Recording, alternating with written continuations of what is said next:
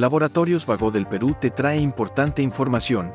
Esta vez hablaremos de pielonefritis aguda, a cargo de la doctora Mari Colorado, médica general. ¿Por qué se produce la pielonefritis aguda? Eh, bueno, la pielonefritis aguda suele ocasionarse por infecciones del trato urinario inferior, ¿no? En este caso la cistitis, ¿no? Que de alguna forma asciende hacia el sistema este, urinario, ¿no? Hacia lo que es el, el riñón y el sistema pielocaliciar, ¿no? que forma parte de, de las vías urinarias superiores. ¿Cuáles son los síntomas de la pielonefritis aguda?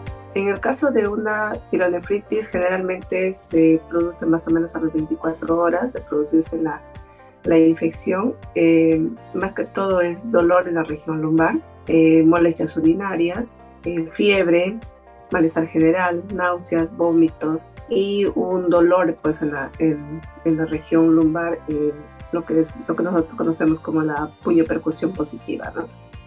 ¿Cuál es el manejo de la pielonefritis aguda? El manejo es netamente antibiótico, eh, previo al cultivo y antibiograma. Entonces, este, una vez iniciado el, diagnóstico, ¿no? Lo, lo, ideal es el tratamiento pues, ¿no? de 7 a 10 días. Básicamente eso. Y ya el tratamiento va a depender de acuerdo al, al urocultivo. Sigue informándote con Laboratorios Vago del Perú. 30 años.